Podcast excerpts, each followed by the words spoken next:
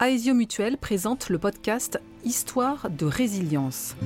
J'ai pas craqué, j'ai pas pleuré, je me suis pas roulée en boule. J'ai l'impression, oui, d'être extrêmement résiliente. Chaque fois, je prends des coups en pleine face et malgré tout, j'arrive à rester droite. Ce corps, il est quand même sympa, même s'il est différent. J'apprends à l'aimer avec mes cicatrices sur l'abdomen. Ce temps de traitement a été pour moi un temps offert pour repenser ma place. Et ma place, elle est investie pleinement dans le monde par la création. Je parle souvent de renaissance, d'une seconde naissance après ces greffes, puisque je continue de vivre grâce à des cellules de deux personnes qui m'ont permis de me sortir de cette maladie. Il y avait un sentiment de satisfaction et de bonheur. Là, je vais donner l'espoir aux patients et à tous les gens qui gravitent autour. Vous pouvez retrouver l'intégralité du podcast sur ensembleaesio.fr et sur les principales plateformes d'écoute.